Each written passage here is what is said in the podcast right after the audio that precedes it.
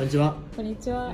えっ、とこの番組は AI の最先端情報に最速でキャッチアップできるためのサイト iboom.net を運営作成している株式会社パークスの、えー提供でお送りしています。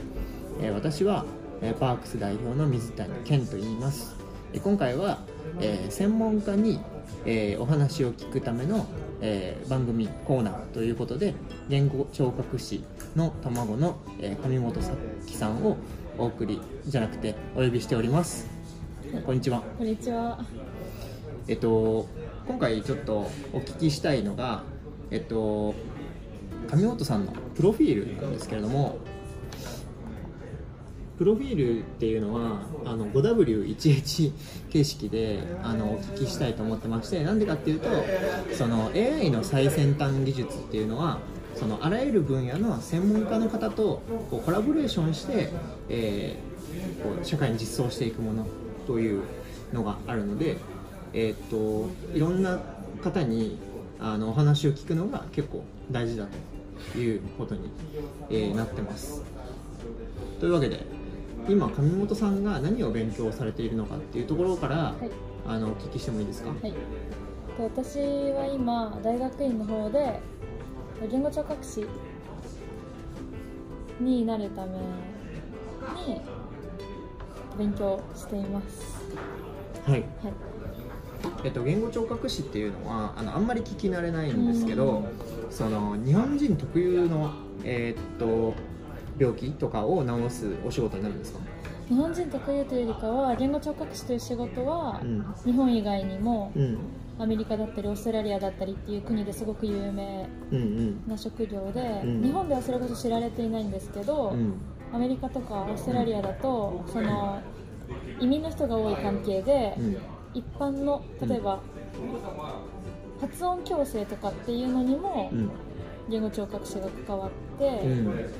いるんですけど、うん。日本だとうんそういうところっていうよりかは、うん。言語障害を持った人うんに対してうん。どのようなアプローチだったりうん。がいいかうん。っていうのをその人が持ってる症状からうん。分析してう、ん。でアプローチ方法まで考えてでアプローチまでするっていう仕事になってます、なるほど、うん。何がきっかけでその言語障害っていうのは起こるものなんですか、言語障害が起こる理由は様々なんですけど、うん。大きく2つに分けると、うん。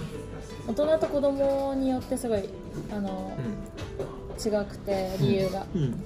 大人の方はう、ん。例えば脳梗塞でうん。脳のその言語を司る部分がうん。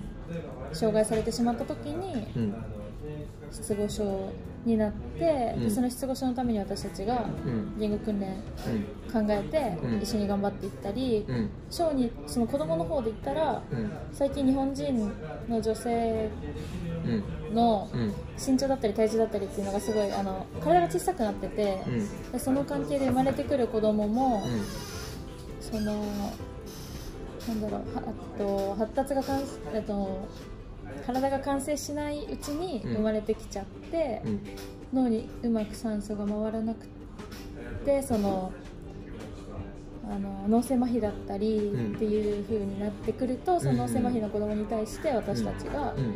言語訓練をうん行ったりっていうことをします。じゃあその脳の病気だから、うん。脳にその何かあの外から力が来るっていうのが、まあ、生まれた時もそうだし、うん。まあ、大人になってからだと脳梗塞とかが大きなあ原因になるってことですね。そうですね。その一応、まあ、脳も関係するんですけど、うん。高温障害っていうものだと筋肉の動かし方とかうん。っていうところにその筋肉の直あの動かせ方を直接うん。一緒にかんあの覚えていくっていうこともやるので、うん。まあ、脳話すこと全般割と、うん、やってます。ちょっと人工知能メディアとしてはその脳っていうところでまたなんうんか関心が高いところもありますけれども、うんうんうん。